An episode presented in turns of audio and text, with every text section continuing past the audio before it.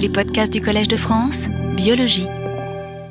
Bien, je voudrais euh, vous présenter tout d'abord mes meilleurs voeux pour euh, cette euh, nouvelle année. Nous avons ce cours sur la péline qui se tient ici dans l'amphithéâtre Maurice Alpsax parce que le cours de Esther Duflo qui se tient à la même heure, d'ailleurs si quelqu'un s'est égaré, ce n'est pas le cours d'Esther Duflo, ce cours donc sur l'économie de la pauvreté a attiré beaucoup de, gens et c'est très bien.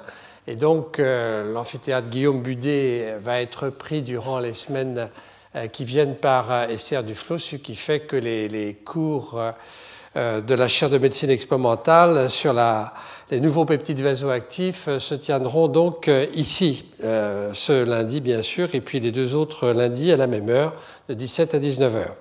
Voilà, je devrais donc euh, vous souhaiter le meilleur, vous dire que euh, ce cours va euh, être la suite du cours ou de la série de cours précédente, puisque nous avions étudié à fond la péline, mais depuis, il y a eu des données nouvelles qui sont particulièrement intéressantes, et donc nous allons faire un rappel sur la péline et voir les données récentes sur la péline de façon à avoir une vue globale, et ce sera le but de euh, ce cours-ci.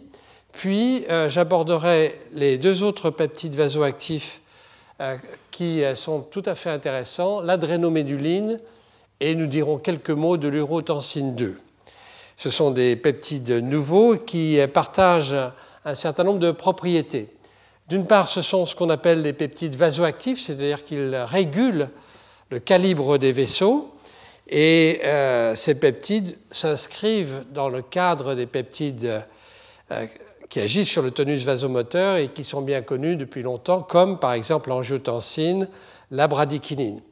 Et euh, ce qui est intéressant, c'est que récemment, on a montré qu'en dehors du contrôle du tonus vasculaire, ces peptides angiotensine, endothéline, bradykinine agissent aussi sur la structure même de la paroi artérielle. Ce sont des facteurs de croissance de la paroi vasculaire.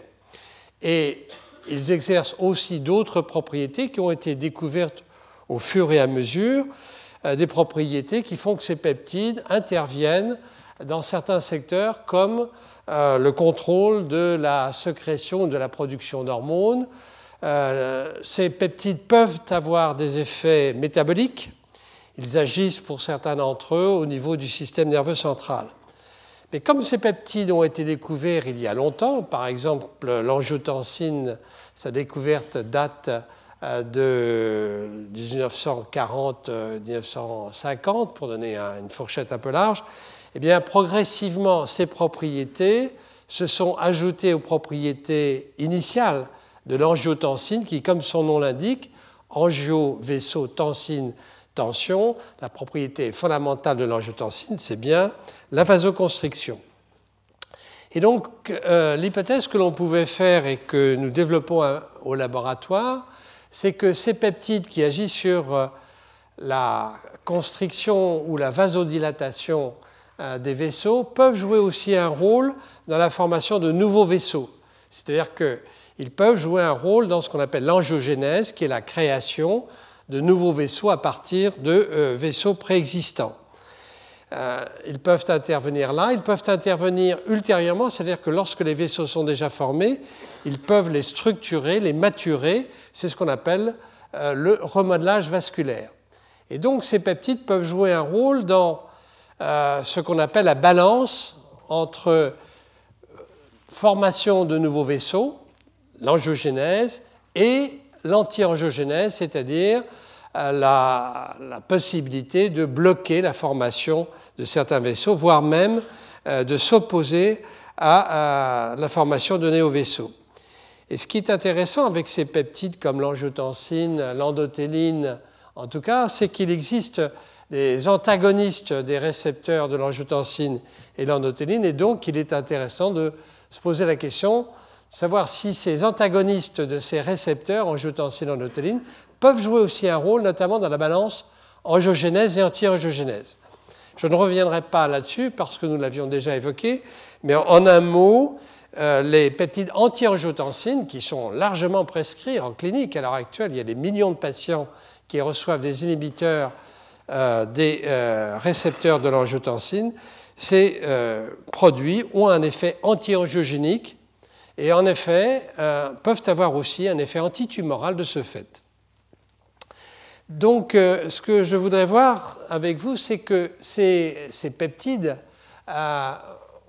ont un effet finalement sur l'angiogénèse qui n'est pas obligatoirement relié à leur effet vasoconstricteur ou vasodilatateur. Je prends juste l'exemple de l'angiotensine et de la bradykinine. L'angiotensine est un vasoconstricteur, la bradykinine est un peptide vasodilatateur. Eh bien, euh, dans les deux cas, ces peptides ont des propriétés angiogéniques euh, et donc on ne peut pas relier directement leur effet sur la possibilité de former de nouveaux vaisseaux ou au contraire de les inhiber à cette propriété vasoconstrictrice ou vasodilatatrice. Cette propriété euh, sur l'angiogénèse est liée aux récepteurs de ces vaisseaux, euh, récepteurs de l'angiotensine, de la bradykinine et de de l'endothéline. Ces euh, récepteurs sont des récepteurs couplés aux protéines G et sont donc impliqués directement dans l'action pro ou anti-angiogénique. Et comme je le disais donc, euh, je crois qu'il est particulièrement important de connaître euh, le rôle de ces produits qui s'opposent donc à l'action vasoconstrictrice, par exemple, de l'angiotensine ou de l'endothéline pour savoir si, euh, du même fait, nous n'allons pas avoir des effets euh, sur l'angiogénèse. Et comme ces peptides sont pro-angiogéniques, savoir s'il n'y a pas un effet anti-angiogénique. Alors maintenant, euh, ce qui est intéressant pour nous, c'est d'aborder trois peptides dont on a découvert les propriétés sur l'angiogénèse au cours euh, des dix années qui viennent de s'écouler. L'apéline, l'adrénoméduline et l'urotensine 2. Ces peptides, à vrai dire, partagent un certain nombre de propriétés en commun, ce qui justifie, euh, euh, si vous voulez, ce cours et cette vue synthétique que je vais essayer d'avoir avec vous lors des six heures qui vont s'écouler, pas aujourd'hui, mais des six heures et, qui vont s'écouler sur les trois semaines qui viennent. Voilà. Tout d'abord, ce sont des peptides qui sont conservés tout au long de l'évolution chez les vertébrés. Et même l'urotensine qui existe chez vous et moi, qui existe chez les mammifères, en fait a été découverte chez les poissons. Et donc, euh, euh, c'est une histoire euh, évolutive tout à fait intéressante, puisque ces peptides existent très très tôt chez les poissons les plus primitifs.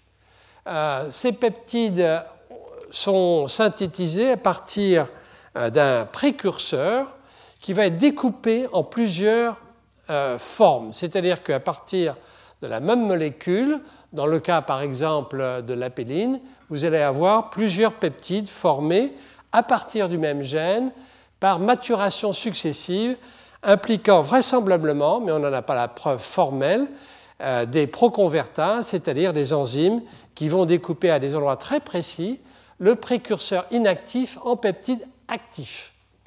Euh, un certain nombre de ces peptides ont ce qu'on appelle une conformation restreinte. C'est-à-dire que d'une manière générale, ce sont des peptides relativement courts, donc ils peuvent être synthétisés sans difficulté par un chimiste, mais euh, deux d'entre eux, l'adrénoméduline et l'urotensine 2, ont comme propriété commune d'avoir un, cycle euh, du fait de l'existence d'un pont disulfure entre deux cystéines. Alors le fait d'avoir une conformation restreinte est intéressante pour les chimistes parce que ceci veut dire que le peptide ne prend pas n'importe quel type de configuration en solution euh, ou dans les liquides biologiques. Il a une conformation assez précise et on peut essayer de mimer cette conformation par la euh, synthèse lorsque l'on fait une analyse extrêmement fine de la structure de ces peptides. Ces peptides sont sécrétés donc ils ont ce qu'on appelle une action endocrine parce qu'ils peuvent toucher plusieurs cibles en dehors même de leur site de production. Ils circulent dans le plasma. Ils peuvent être mesurés avec des difficultés. D'ailleurs, à chacun de ces peptides, il y a des difficultés assez importantes. Et ça, j'y reviendrai. Ils ont aussi une action, ce qu'on appelle autocrine, c'est-à-dire qu'ils peuvent agir sur le tissu ou la cellule qui les produit, et une action paracrine, c'est-à-dire une action à courte distance. Ils sont synthétisés par une cellule, comme par exemple la cellule endothéliale de la euh, paroi artérielle, et ils vont agir à proximité euh, sur la cellule musculaire lisse vasculaire. Ces peptides agissent comme l'angiotensine, l'endothéline et la bradykinin dont je vous ai parlé à l'instant, sur des récepteurs couplés aux protéines G, c'est une famille de récepteurs particulièrement bien connue et particulièrement intéressante pour trouver de nouveaux médicaments. Et puis ces peptides ont comme propriété commune encore d'avoir une action cardiovasculaire, et c'est surtout celle-là que je vais naturellement détailler, mais ils sont aussi synthétisés et ils agissent au niveau du système nerveux central, au niveau de ce qu'on appelle l'axe hypothalamo-hypophyso-surrénalien, donc l'axe endocrine euh, qui va de l'hypothalamus jusqu'à la surrénale. Et on dit que ces peptides ont euh, un effet pléiotropique, c'est-à-dire qu'ils agissent non seulement sur la fonction euh, cardiovasculaire, mais euh, sur d'autres fonctions essentielles, comme par exemple le métabolisme lipidique, le métabolisme intermédiaire, et j'y reviendrai. Enfin, ces peptides ont une action angiogénique et tumorigénique, en tout cas pour la péline et pour l'adrénoméduline. Ils promeuvent la, formation de nouveaux vaisseaux et ils peuvent être appliqués aussi dans la progression tumorale. Enfin, et c'est ça l'intérêt de ces trois peptides, c'est qu'ils euh, ont, à mon avis, une importance en physiopathologie qui est, euh, difficile à, décrypter encore à l'heure actuelle, mais euh, dans l'insuffisance cardiaque, dans l'ischémie du cœur du fait par exemple d'un infarctus du myocarde, dans le cancer du fait de leur propriété tumorigénique, dans le choc septique, notamment pour l'adrénoméduline, ces peptides peuvent avoir un effet important. Et j'insiste, ils peuvent être à la source de développement de produits agonistes ou antagonistes qui vont agir sur ces récepteurs couplés aux protéines G. Et pourquoi finalement ces peptides ont-ils été découverts relativement récemment? Eh bien, c'est parce que euh, leurs récepteurs ont été eux-mêmes découverts relativement récemment. Si je prends par exemple le cas de la péline, euh, le récepteur de la péline s'appelle en fait APJ. C'est un récepteur qui est homologue au récepteur de l'angiotensine. Et vous voyez qu'il y a à peine, euh, enfin un peu plus d'une dizaine d'années, que ce euh, euh, récepteur a été identifié et, comme étant un récepteur lié, liant la péline. Donc le ligand du récepteur a été découvert ultérieurement après la découverte du récepteur APJ.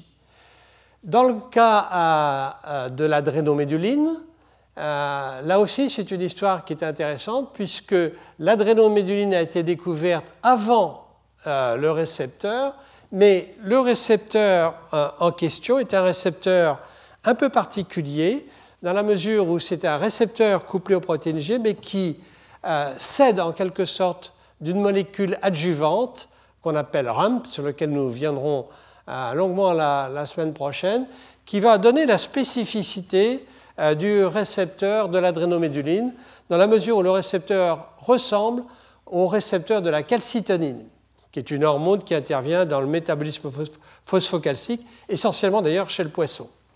Et puis il y a l'urotensine 2, qui est ce euh, peptide découvert là aussi chez les poissons primitifs, et euh, dont le récepteur était lui aussi un récepteur qu'on appelait orphelin, il avait un numéro en quelque sorte, avant que l'on ne puisse identifier ce récepteur comme étant le récepteur euh, de euh, l'urotensine. Alors, l'apéline est un vasodilatateur à effet inotrope positif, ça c'est sûr.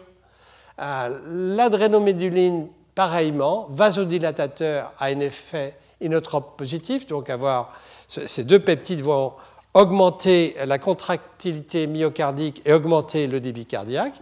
Dans le cas de l'urotensine E, euh, l'effet inotrope positif semble clair. En revanche, suivant les espèces et suivant les territoires vasculaires, et ceci en fait la difficulté, l'urotensine 2 peut avoir un effet soit vasoconstricteur, soit vasodilatateur. Mais l'urotensine 2 est un peptide intéressant pour la raison suivante. C'est que l'urotensine 2 est sans doute le peptide le plus vasoconstricteur qui existe. Avant, on pensait que c'était l'angiotensine. Puis, quand euh, l'endotinine a été découverte il y a 20 ans, précisément en 1988 par Yana Zigezawa, on a pensé qu'on avait là le peptide le plus vasoconstricteur de l'organisme. En fait, le peptide le plus vasoconstricteur est l'urotensine 2. Si bien que l'industrie pharmaceutique a cherché très vite des anti-urotensine 2 pour s'opposer à un effet vasoconstricteur et avoir, si possible ainsi, un peptide qui serait un peptide vasodilatateur euh, particulièrement intéressant. Et donc il a été synthétisé. Euh, il, y a, euh, il, y a, eu un produit qui a été administré chez l'homme, et donc je vous en parlerai la prochaine fois. C'est le seul pour lequel nous avons vraiment, en quelque sorte, une découverte récente sur ce nouveau peptide, synthèse euh, d'un antagoniste du récepteur de l'urotensine. Mais vous verrez que malheureusement, alors même que le produit est très actif chez l'animal, très actif euh, sur des tissus, des tissus humains, en revanche chez l'homme, le peptide a été, l'antagoniste a été arrêté du fait de son inefficacité. Alors l'apéline, je voudrais euh, maintenant dans les dans les minutes qui suivent, faire euh, une revue rapide et puis ensuite aborder avec vous les dernières nouvelles. Donc, tout a démarré par euh, la découverte d'un récepteur orphelin en 93 et la découverte du ligand, euh, l'apéline, en 98. Et ceci a été découvert d'ailleurs par une équipe japonaise qui cherchait systématiquement des ligands de récepteurs orphelins et ils ont découvert donc que l'apéline était capable de se lier à ce récepteur qui avait été identifié comme un récepteur donc proche de l'angiotensine 2. Nous connaissons l'expression tissulaire euh, de ce système, on peut dire qu'il y a un véritable système apéline-APJ, j'en dirai quelques mots. Et le point intéressant, c'est que euh, ce système euh, intervient dans le développement embryonnaire de façon d'ailleurs relativement spécifique selon les espèces il intervient essentiellement dans le domaine cardiovasculaire, sur le développement du cœur et des vaisseaux. Chez euh, l'adulte, ce système, nous le verrons, euh, intervient dans la fonction cardiovasculaire, chez l'adulte avec vraisemblablement une importance en physiopathologie, notamment dans l'insuffisance cardiaque nous avons des arguments pour le dire, mais il y a aussi d'autres actions qui sont intéressantes. Et l'année dernière, j'avais rapporté le travail qui avait été réalisé euh, au Collège de France par l'unité de Catherine Lorenz Cortez sur euh, l'effet anti-vasopressine, anti-sécrétion de vasopressine de la pédine. Et nous avions suivi euh, cet effet qui avait été découvert euh, chez le rat par une étude clinique avec Catherine Lorenz Cortez et Michel Azizi au, centre d'investigation clinique euh, de l'hôpital Pompidou et nous avions montré que effectivement dans certaines conditions chez le sujet sain l'apéline euh, pouvait s'opposer à la libération de vasopressine. L'apéline a des actions métaboliques qui semblent réellement importantes, ce qui en fait vraiment un peptide, comme vous le voyez tout de suite, à différents effets, différents effets pléiotropiques, cardiovasculaires, système nerveux central sur la vasopressine et effets métaboliques euh, dont je parlerai tout à l'heure dans la mesure où euh, ces effets sont intéressants à considérer sur le plan thérapeutique. Euh, bien que le peptide existe depuis 1998, vous voyez, quand vous regardez le nombre de papiers qui traitent de la péline, ils sont relativement modestes, 215 euh, ce qui fait que c'est un peptide attractif pour ceux qui ne veulent pas être submergés d'une compétition farouche, encore que de très bons groupes travaillent sur euh, ce, euh, ce, peptide. Je vais passer là-dessus. Pour revenir juste en une diapositive sur la manière dont est synthétisée la péline.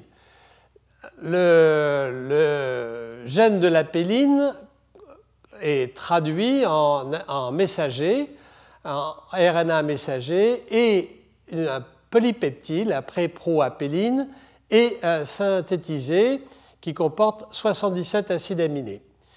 ce peptide est inactif, il va donc être converti en peptide actif, plusieurs peptides actifs, à la suite d'une conversion de ce gros peptide de 77 acides aminés en un peptide de 36 acides aminés par ce qu'on appelle une endopeptidase, une enzyme qui va cliver à l'intérieur donc de ce précurseur, mais nous ignorons à l'heure actuelle quelle est euh, la nature de l'endopeptidase. Alors ceci est important parce que, évidemment, on peut jouer sur ces peptides en intervenant sur leur maturation. Le peptide apéline 36 est actif, mais peut être converti aussi en différents peptides que vous voyez ici, 17, 13, 12, je reviendrai là-dessus, en euh, peptides donc euh, qui sont tous euh, des peptides actifs avec des propriétés différentes sur lesquelles je ne vais pas m'attarder. Et là, vraisemblablement, les peptidases qui interviennent sont ce qu'on appelle les proconvertases, c'est-à-dire qu'elles interviennent notamment pour la maturation du peptide 36 en peptide 17, ce sont des euh, proconvertases qui interviennent de façon classique après euh, ce que l'on appelle un doublet basique, c'est-à-dire lorsqu'il existe deux acides aminés de type euh, lysinarginine qui sont des signaux en quelque sorte de maturation pour passer de la péline 36 à la péline 17. Alors ces peptides actifs agissent sur le récepteur couplé donc aux protéines G, le récepteur APJ. Et puis ensuite, il y a une inactivation par d'autres protéases euh, euh, de, la péline. Alors, sans entrer trop dans le détail, voici quelques euh, de la péline. Le peptide 17, le peptide 13 et le peptide 12, qui sont tous des peptides donc actifs euh, l'apéline 13 euh, est une apéline qui est intéressante dans la mesure où il existe un glutamate en position 1 et que le glutamate peut être euh, cyclisé sous la forme de pyroglutamate, ce qui lui confère une stabilité. C'est une conversion naturelle, c'est une modification post-traductionnelle assez classique et qui donne une certaine stabilité au peptide.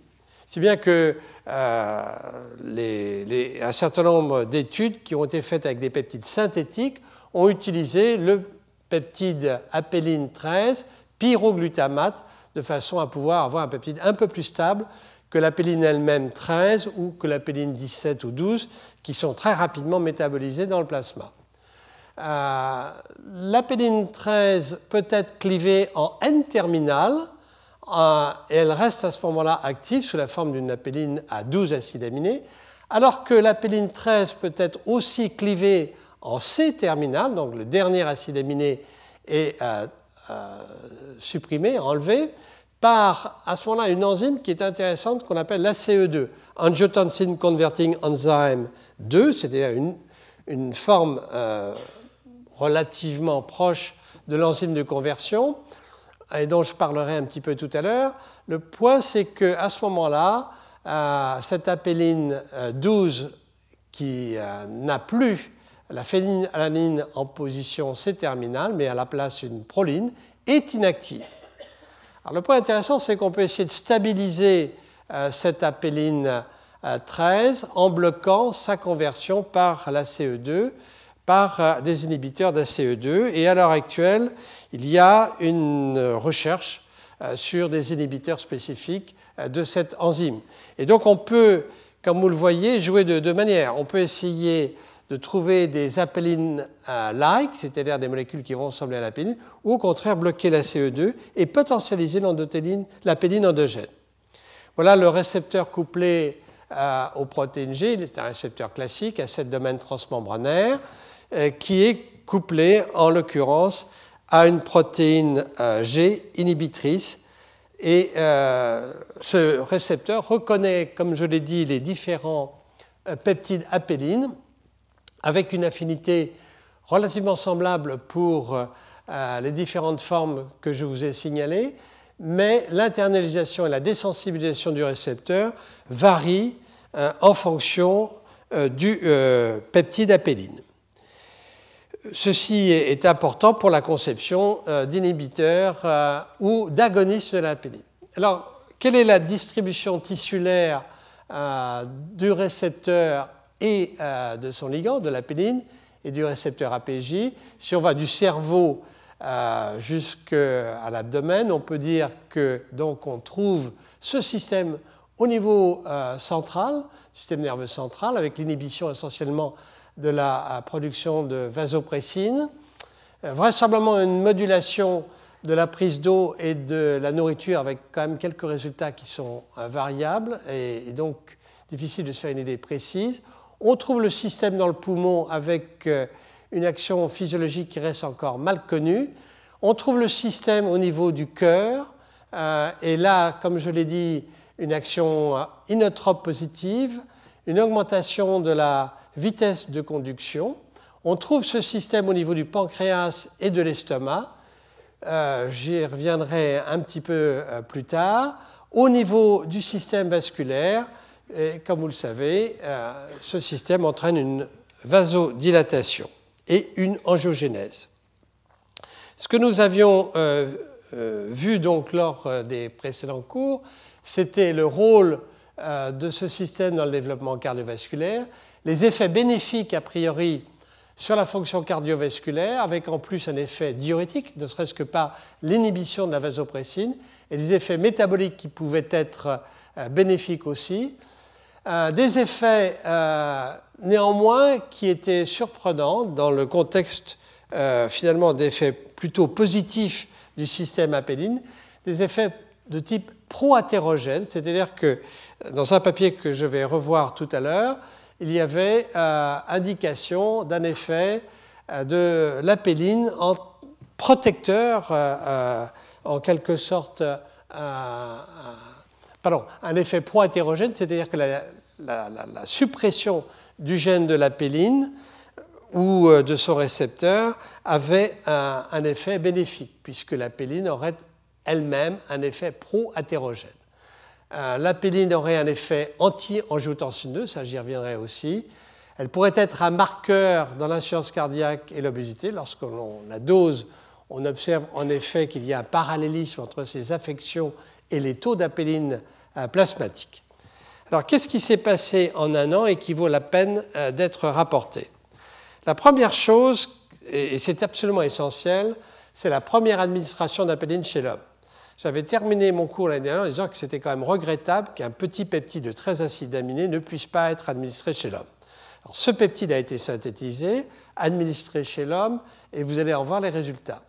La deuxième chose qui est importante, c'est euh, ce que nous avons appris sur la régulation par l'hypoxie euh, du gène de la péline. Et euh, j'en dirai quelques mots parce que ceci est important pour comprendre le rôle de la péline, notamment dans le développement de la rétine, en tout cas dans des animaux modèles comme la souris, mais aussi le rôle de la péline dans le développement des vaisseaux du tissu adipeux. Euh, il y a des résultats assez intéressants à cet égard. Euh, la péline a un effet bénéfique sur la glycémie et sur l'utilisation du glucose par les tissus. Autrement dit, la péline doit être considéré comme euh, un peptide qui est un peptide hypoglycémiant, facilitant l'utilisation euh, du glucose par les, euh, par les, tissus, et si je veux être schématique, un peptide qui se rapprocherait de l'insuline, ce qui est tout à fait intéressant évidemment comme alternative à un traitement insulinémique chez le diabétique. Nous verrons qu'il y a donc une controverse sur l'athérome expérimental chez la souris. Les derniers résultats montrent euh, d'un groupe euh, qui est un groupe euh, particulièrement bien expérimenté. Ces résultats, qui, qui, connaît bien son travail, les derniers résultats sur l'athérome expérimental chez la souris montreraient que la péline a un effet bénéfique et protégerait contre l'athérome. Un des points importants aussi, c'est qu'il serait évidemment utile de bénéficier de molécules qui soient non peptidiques. Et la première approche qui est intéressante, c'est euh, euh, l'existence dans la littérature de trois analogues cycliques de la péline, de la petite forme de la péline 12, qui ont été étudiés sur des modèles tissulaires de signalisation. Donc en aucun cas il s'agit d'aller au-delà d'une expérimentation qui est faite in vitro et non pas in vivo chez l'animal. Mais enfin, c'est quand même, je crois, un, premier pas pour la synthèse d'agonistes euh, euh, de, de. Et puis, euh, j'essaierai de terminer ce cours en vous proposant que, à côté du système rénine-angiotensine, qui est particulièrement bien étudié et qu'on connaît bien ici, eh bien, finalement, le système apéline-APJ se, comportera un peu comme un antagoniste naturel du système rénine-angiotensine. Et que, euh, au moins, cette hypothèse de travail nous donne, je dirais, une, ligne de direction d'hypothèses euh, qui, je crois, sont intéressantes à, poursuivre. Alors, chez l'adulte, euh, l'apéline a un effet inotrope positif direct sur le cœur. Ceci a été montré in vitro in vivo. Il a ce qu'on appelle euh, un effet cardioprotecteur. Mais euh, il est vrai aussi que les taux d'apéline et de son récepteur, quand ils ont été mesurés euh, dans différentes cardiopathies humaines, ont conduit à des résultats controversés, contradictoires, dans la mesure où, dans un premier temps, le taux d'apéline plasmatique euh, s'élève au cours des cardiopathies, au cours de l'insuffisance cardiaque. Et dans un deuxième temps, lorsque l'insuffisance cardiaque devient ce qu'on appelle décompensée, lorsqu'il existe des édèmes et bref des complications, à ce moment-là, euh, une aggravation de l'insuffisance cardiaque majeure, le taux d'apéline euh, s'effondre. Et lorsque l'on restaure en quelque sorte la fonction cardiaque de différentes manières, le taux d'apéline plasmatique s'élève de nouveau. Donc c'est sans doute une des raisons qui fait qu'il est difficile d'établir une corrélation euh, euh, claire entre le taux d'apéline plasmatique et d'autre part la pathologie euh, cardiaque chez l'homme. Chez l'homme et chez l'animal, l'apéline a un effet hypotenseur via la production de monoxyde d'azote, ça c'est particulièrement clair, mais l'effet hypotenseur est très modeste. Euh, autant l'angiotensine est très vasoconstrictrice, autant euh, l'apéline est très peu hypotensive, très peu. Euh, mais il a été dit qu'il s'agissait d'un vasodilatateur qui agirait à la fois sur le système artériel, de là l'abaissement de la pression artérielle, mais aussi veineuse. C'est-à-dire que nous sommes en présence d'un produit qui, en tout cas in vivo, entraîne une vasorelaxation des veines euh, in vivo et aussi in vitro.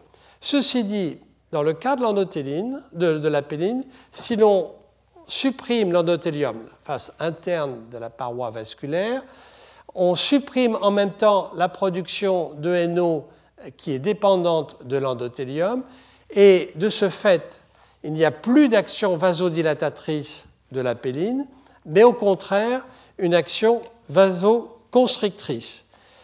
Et ceci est illustré euh, euh, par euh, ce type d'expérience où, si on regarde ici l'endothélium, en quelque sorte les cellules endothéliales, l'apéline est synthétisée par les cellules endothéliales, vont agir sur les cellules endothéliales de façon autocrine, stimuler le récepteur de la péline qui se trouve présente, le monoxyde d'azote va être produit et va agir sur les cellules musculaires lisses vasculaires sous-jacentes pour entraîner euh, une vasodilatation anodépendante.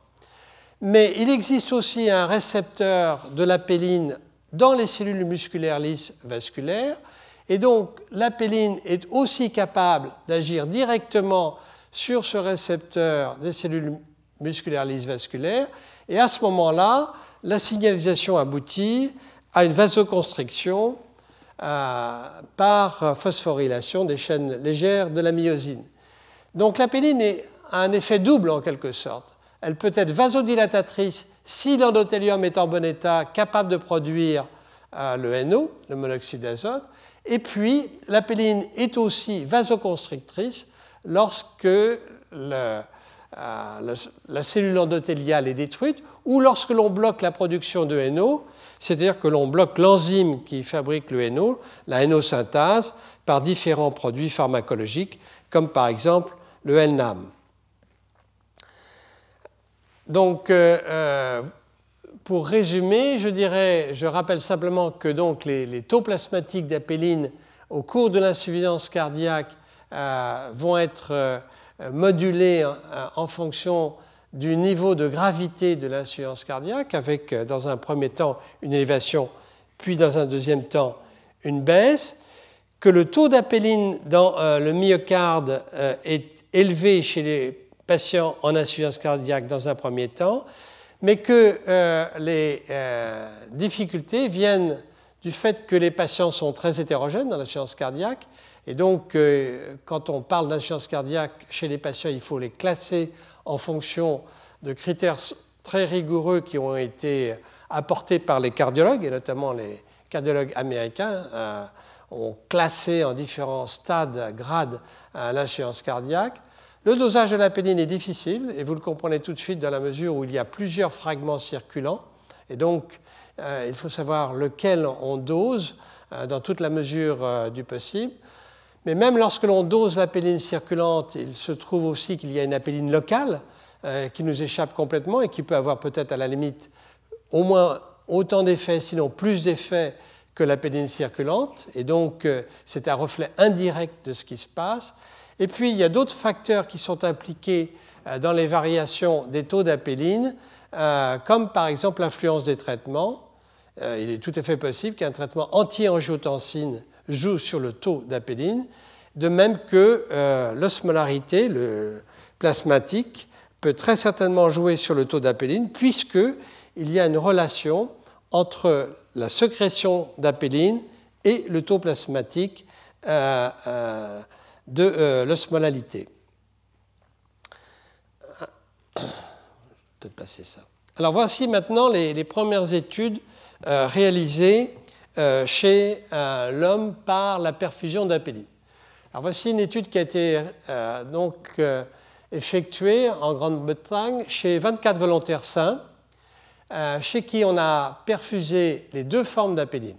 D'une part l'apéline 13 euh, le pyroglutamate 13, et d'autre part la péline 36, avec euh, euh, deux, objectifs. Regarder s'il y avait un effet sur les veines et d'autre part sur les artères. Alors sur les veines, on va regarder la, la veine dorsale de la main pour voir s'il y a une vénoconstriction, une vénodilatation. Et sur l'artère, on va regarder le flux sanguin de l'avant-bras avec une technique euh, qui est classique, qu'on appelle la plétismographie artérielle veineuse occlusive. Excusez-moi, mais ça veut dire tout simplement qu'on va injecter très précisément au niveau euh, d'une artère euh, de l'avant-bras la, péline et qu'on va regarder très précisément ce qui se passe au niveau de l'artère injectée et non pas dans l'ensemble de la circulation. Dans ce type d'expérience, en effet, il faut savoir si on s'adresse à un effet ce qu'on appelle systémique, qui va impliquer l'ensemble euh, de l'hémodynamique de l'organisme, ou au contraire, si on va essayer, et c'est ce qu'il faut faire dans un premier temps, de regarder spécifiquement euh, ce qui se passe au niveau du flux sanguin de l'artère euh, perfusée. On peut évaluer dans ces conditions la participation du monoxyde d'azote par ce qu'on appelle un clamp NO. Un clan NO, c'est simplement de bloquer, clamp ça veut dire bloquer, fixer, on va bloquer euh, la production de monoxyde d'azote chez l'homme avec un, inhibiteur de la NO-synthase et on va voir si on, on a perdu cet effet vasodilatateur, c'est l'hypothèse de travail. Et puis on peut regarder aussi ce qui se passe en bloquant euh, la synthèse des prostanoïdes et notamment de la prostacycline par l'aspirine. L'aspirine est un inhibiteur euh, de la prostaglandine synthétase et donc euh, de la cyclooxygénase. Et donc on peut, avec l'aspirine, voir si on perd ou non l'effet vasodilatateur, puisque les prostacyclines ont un effet vasodilatateur. Donc vous voyez que même chez l'homme, on peut essayer, avec une bonne hypothèse de travail, euh, avoir une idée assez précise de ce qui se passe. Alors, premier résultat, les perfusions étaient bien tolérées. Évidemment, quand on donne pour la première fois un peptide, y compris un peptide naturel, on est dans un cas quand même facilité là, néanmoins, il est important et rassurant de voir que les perfusions étaient bien tolérées. Le point intéressant aussi, c'est alors même qu'il y a des modifications de flux, que vous allez voir dans un instant, il n'y a pas eu de modification de la fréquence cardiaque et de la pression artérielle. C'est d'ailleurs ce que l'on espérait, puisqu'on espérait un, effet local et non pas un effet systémique. Donc ça, ça veut dire que l'expérience, a priori, a été réalisée dans de bonnes conditions.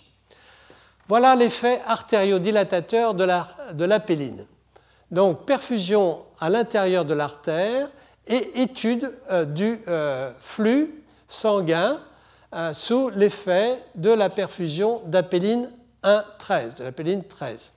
Et là, ce qui a été réalisé, c'est des doses croissantes d'apéline sur un, je dirais, un, domaine large, puisqu'on est parti de 0,1 nanomol par euh, minute jusqu'à 30. Donc c'est vraiment une augmentation euh, considérable, bien tolérée, avec un effet avec l'apéline 1,13 qui va croissant jusqu'à la dose environ 1 nanomol, et puis après, il existe un plateau.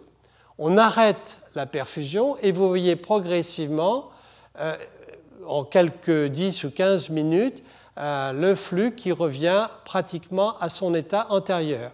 On réadministre à 1 nanomol par minute, qui était la, dose qui commençait à, être pratiquement maximum, donc la, dose euh, au plateau, et de nouveau, on obtient un plateau qui persiste.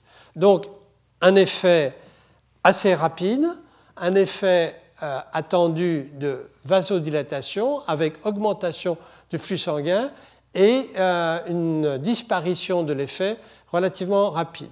Dans le cas de la péline 36, où euh, des doses de 0,1 à 30 nanomoles par minute ont été perfusées, vous voyez qu'il y a une augmentation plus lente du taux de flux sanguin mais une augmentation plus importante à la fin, à la dose maximale de 30 euh, nanomoles par minute. Et lorsque l'on établit une courbe dose-réponse, c'est-à-dire qu'on va regarder l'augmentation du flux sanguin en fonction de ces doses euh, croissantes d'apéline 1, 13 ou 36, on voit que les deux produits finalement sont pratiquement indistinguables en termes de courbe dose-réponse, sauf à la dose maximum d'apéline 36, où il existe un effet supplémentaire euh, de l'apéline. On peut aussi euh, euh, regarder ce qui se passe avec des injections qui vont être séparées par des rinçages en quelque sorte de l'artère pour voir s'il va y avoir un effet cumulatif ou si au contraire, on va retourner à l'état antérieur. Donc à ce moment-là, on perfuse rapidement une dose qui est suivie pendant une quinzaine de minutes euh, par l'administration de sérum salé, puis on perfuse une dose plus importante, etc. Et on observe pratiquement la même chose entre apéline 1,13 et apéline 1,36. On observe une courbe dose-réponse et il n'y a pas euh, d'effet particulier de euh, ces périodes euh, de euh, lavage de, ce qu'on appelle washout. Alors maintenant, quel est le mécanisme de cette action vasodilatatrice Eh bien, on a la réponse. Parce que l'augmentation du flux artériel sous apéline, ici sous 3 doses, 0,3, 1 et 3 nanomoles par minute, cet effet est en grande partie ou pratiquement complètement aboli lorsqu'on fait un clamp NO, c'est-à-dire lorsqu'on perfuse en même temps que la péline euh, l'inhibiteur de la NO-synthase. Et, il existe donc une suppression euh, de euh, la vasodilatation et donc une suppression de l'augmentation du flux sanguin artériel. Et ceci est tout à fait parallèle à ce qu'on observe lorsqu'on administre de l'acétylcholine. L'acétylcholine, c'est un vasodilatateur qui agit par le NO, d'ailleurs c'est comme ça que le NO a été pratiquement découvert, eh bien euh, vous avez une suppression de la dilatation quand on fait le clan NO. En revanche, si euh, on fait exactement la, même expérience, euh, la même étude, mais en inhibant la synthèse des prostaglandines, en donnant à l'individu, avant l'étude euh, euh, de donc il va inhiber la synthèse des prostaglandines, eh bien, il n'y a pas de modification du flux. Autrement dit, euh, ce ne sont pas les prostaglandines qui sont incriminées, mais bel et bien le monoxyde d'azote. Donc c'est une belle étude, c'est pour ça qu'il fallait la détailler un petit peu. Une belle étude d'autant plus qu'elle elle montre aussi quelque chose qui n'était pas attendu cette fois-ci, qui est l'absence d'effet vénodilatateur. Alors l'effet vénodilatateur, euh, on regarde le diamètre d'une veine dorsale de la main qu'on étudie de façon un peu particulière et euh, on peut voir s'il existe un effet spontané de vénodilatation ou un effet sur une veine qui est préalablement euh, vénoconstrictée, enfin une veine qui a été dont le calibre a été réduit par euh, la perfusion de noradrénaline. Les, veines sont très sensibles, euh, les artères aussi, mais les veines particulièrement à, la stimulation ou aux effecteurs euh, adrénergiques. Et donc, en administrant la noradrénaline, on entraîne une vénoconstriction et on voit que dans ces conditions-là, la péline est incapable de lever la vénoconstriction, ce que l'on attendrait d'un vrai vénodilatateur. Autrement dit, cette expérience nous montre que, comme chez l'animal, la péline est une molécule à action vasodilatatrice pour le territoire artériel, mais n'est pas vénodilatatrice. Euh, un des points importants dans cette étude a été la mesure du taux d'apéline plasmatique. Alors, la mesure du taux d'apéline plasmatique se fait à la fois dans le bras où l'on perfuse la pénine et dans le bras opposé. Alors c'est important. Pourquoi? Parce que si euh, euh, on, veut bien interpréter les résultats, comme je l'ai dit tout à l'heure, il faut se concentrer sur l'artère euh, qui est perfusée par la péline et ne pas avoir d'apéline ou le minimum d'apéline circulante. Donc lorsque l'on mesure le taux d'apéline dans le bras perfusé, bien évidemment, on observe une augmentation du taux d'apéline plasmatique qui dépend de la dose que l'on a perfusée. Mais dans le bras contralatéral, à des doses euh, importantes, les doses les plus élevées de 10 et de 30 nanomoles par minute, on voit apparaître de l'apéline. Autrement dit, il y a eu un échappement euh, de l'apéline qui a été initialement perfusée euh, dans la circulation artérielle. La plétismographie veineuse théoriquement bloque le passage euh, dans euh, la, circulation générale, mais vous voyez qu'il y a néanmoins, à des doses élevées, un peu d'apéline circulante. Ce qui fait que l'interprétation des résultats que l'on a doit être tempérée pour les doses élevées par le fait que vous pouvez avoir un effet à la fois local et un effet euh, systémique. Mais enfin, c'est une, série d'expériences qui nous permettent euh, qui nous permet de, tirer un certain nombre de conclusions. la première conclusion, c'est que donc il n'y a pas d'effet vénodilatateur de l'apéline 13 ni de l'apéline 36, qu'il y a un effet vasodilatateur de l'apéline, de ces deux apélines sur le territoire artériel et qui dépend de la dose, un effet qui est essentiellement induit par le monoxyde d'azote et sans participation euh, des prostanoïdes dans l'effet vasodilatateur. Les limites, euh, c'est qu'on n'a étudié qu'une veine.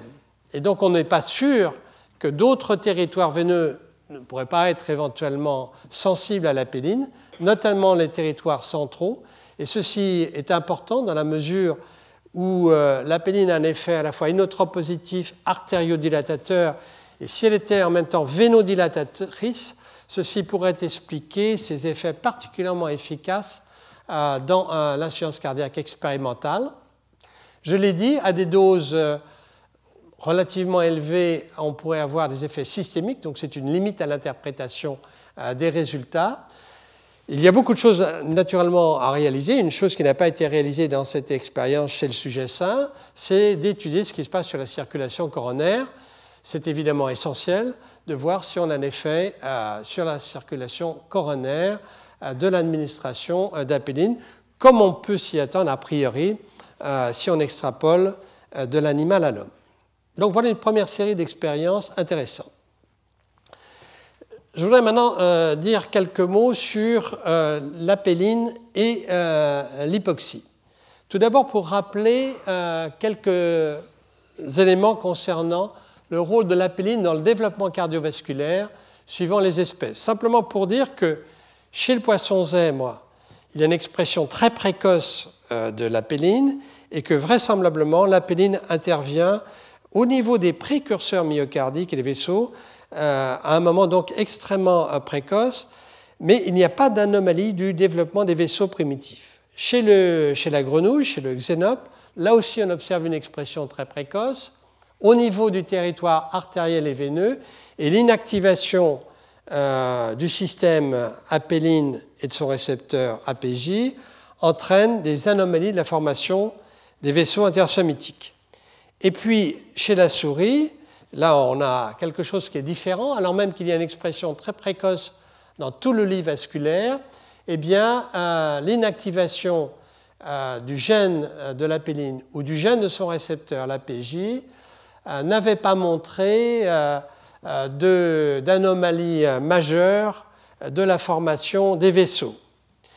ceci dit, il n'y avait pas eu d'études approfondie, je dirais, sur un vaisseau ou sur des vaisseaux particuliers qui sont les vaisseaux rétiniens et sur lesquels je vais passer euh, quelques moments dans un instant. Chez l'homme, à ma connaissance aujourd'hui, il n'y a pas eu d'études, y compris chez le fœtus, donc je pense que ce serait intéressant euh, de réaliser ce type d'étude qui a été réalisé naturellement euh, pour d'autres peptides vasoactifs comme l'angiotensine, l'endothéline, la bradykinin, etc. Alors, nous allons parler un petit peu de la régulation de l'endothéline par l'hypoxie, dans la mesure où c'est vraisemblablement euh, l'hypoxie dans les vaisseaux rétiniens qui euh, génère euh, l'expression de la péline et qui fait que la péline, vous allez le voir dans un instant, est importante, au moins au cours du développement précoce des vaisseaux rétiniens à la naissance chez la souris. Mais tout d'abord, euh, voyons comment on va euh, répondre à cette question en trois points.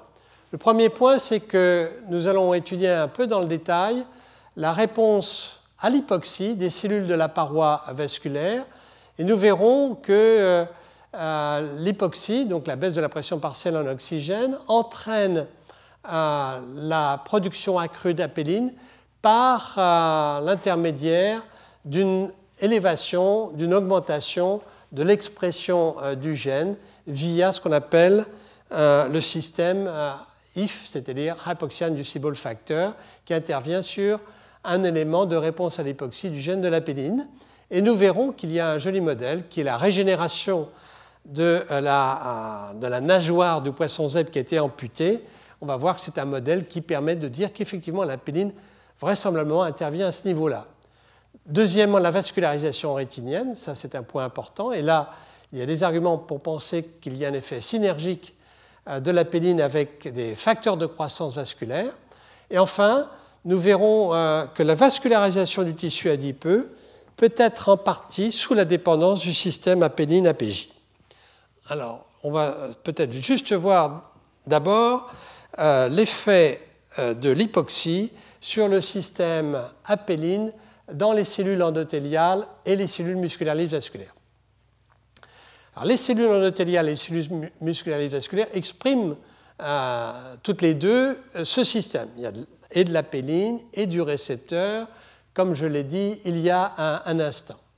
Et donc on peut faire l'hypothèse, bien sûr, qu'il existe une régulation euh, de la péline via l'hypoxie et euh, le facteur qui est induit par l'hypoxie, le facteur de transcription, hypoxia inducible factor, que je vais appeler maintenant IF.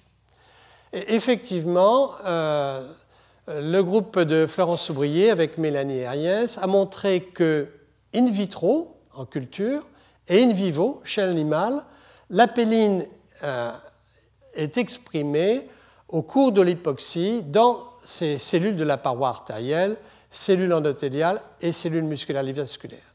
Ils ont montré le rôle du facteur induit par l'hypoxie, de IF, Ils ont identifié un élément de réponse à IF dans le gène de l'apéline. Et enfin, ils ont montré que l'apéline est impliquée dans la réparation de la nageoire du poisson zèbre, un modèle classique de réparation vasculaire en conditions hypoxiques.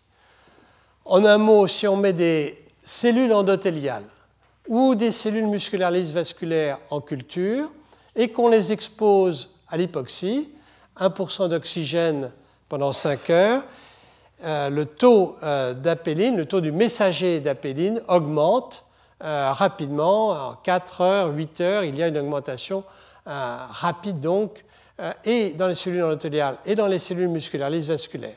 Ça, c'est in vitro. Quand on expose les souris à 10% d'oxygène, eh bien, leurs poumons expriment de façon accrue le gène de l'apéline et le taux d'apéline immunoréactive est aussi euh, augmenté. Donc dans des conditions hypoxiques euh, classiques, je dirais, en culture et chez l'animal, euh, l'apéline est régulée. Alors on peut regarder quels sont les mécanismes responsables qui vont lier en quelque sorte cette baisse de la pression partielle d'oxygène et l'augmentation de l'expression du gène de l'apéline. Euh, ce que l'on voit, c'est que sur le gène de l'apéline, il existe ce qu'on appelle un élément de réponse à l'hypoxie, qui est une petite séquence nucléotidique, en l'occurrence de 14 euh, nucléotines, qui euh, se trouve là et qui va interagir avec le facteur induit par l'hypoxie IF. Il se trouve ici qu'il y a plusieurs éléments de réponse, mais il y en a un qui est particulièrement conservé dans toutes les espèces, on peut regarder par des méthodes statistiques quelle est la probabilité pour que le, gène euh, euh, et l'élément euh, en question soit conservé. Et cet élément est fonctionnel, c'est-à-dire que effectivement, avec une série d'expériences sur lesquelles je ne vais pas m'attarder, mais on peut démontrer de façon très claire et précise que le facteur IF se lit sur cet élément, sur ces 14 nucléotides, et qu'il va y avoir une augmentation de l'expression du gène.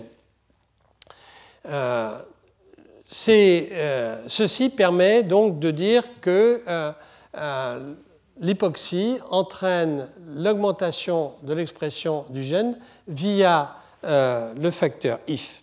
Maintenant, ce que je voudrais, pour terminer cette première heure, c'est dire quelques mots de, ce modèle un peu particulier de la nageoire du poisson zèbre. Alors ça semble tout à fait exotique, mais euh, voici euh, ce dont il s'agit. Euh, vous avez à la fin du poisson zèbre, à, la fin, à, la queue, à la nageoire caudale du poisson zèbre, vous avez à l'âge adulte une artère qui est peut-être marquée de façon très précise par une protéine fluorescente qui va marquer euh, les vaisseaux. Et ici, euh, l'artère se trouve centrale. Euh, elle se trouve dans les rayons cartilagineux de, la, de, la, nageoire. Et à la périphérie se trouvent les veines avec un réseau capillaire particulièrement développé à l'extrémité de la, nageoire. Alors si on coupe la partie terminale de la nageoire caudale du poisson zèbre, on l'ampute en quelque sorte, on peut étudier ensuite la régénération de la queue, car c'est l'intérêt de ce modèle, c'est un peu comme la queue du lézard qui tout le monde connaît, qui se reproduit, mais le poisson zèbre a plusieurs organes qui se reproduisent, et notamment la nageoire. Donc on coupe la queue, la queue devient hypoxique, puisqu'il n'y a plus d'oxygène qui va arriver au niveau euh, de la, partie terminale de la nageoire, mais il va pouvoir y avoir une régénération. Il y a un épithélium qui se forme, et puis ensuite, de nouveau, des vaisseaux euh, qui apparaissent. Et on peut étudier cette régénération soit dans des conditions de normoxie, soit dans des conditions d'hypoxie. On fait nager les poissons dans un, milieu dépourvu euh, d'oxygène. Et puis en même temps, l'intérêt avec le poisson simple, c'est qu'on peut bloquer les gènes en mettant dans l'eau de l'aquarium des bloqueurs des récepteurs de la péline. Donc vous voyez, on peut manipuler de façon, je dirais, assez simple, quand on ne fait pas l'expérience, c'est toujours plus simple de, décrire les expériences des autres, mais enfin c'est quand même un peu plus compliqué que ça. Mais on peut de cette façon-là jouer sur la régénération dans des conditions normoxiques ou hypoxiques. Et simplement ce que je dirais là, c'est que on observe après l'amputation, trois jours après l'amputation, une augmentation de l'expression du gène de la péline. Et d'autre part, si on bloque l'action de la péline sur le récepteur, où il y a en fait deux récepteurs, sur les récepteurs de la péline chez le poisson zèbre, avec des, substances bloquantes, eh bien, il n'y a pas de régénération euh, normale, il n'y a pas de récupération après amputation de la nageoire caudale. Et donc ça, c'est un élément fort pour dire que la péline, et la péline elle-même, intervient avec son récepteur sur la régénération vasculaire dans des conditions d'hypoxie. Retrouvez tous les podcasts du Collège de France sur www.collège-de-france.fr.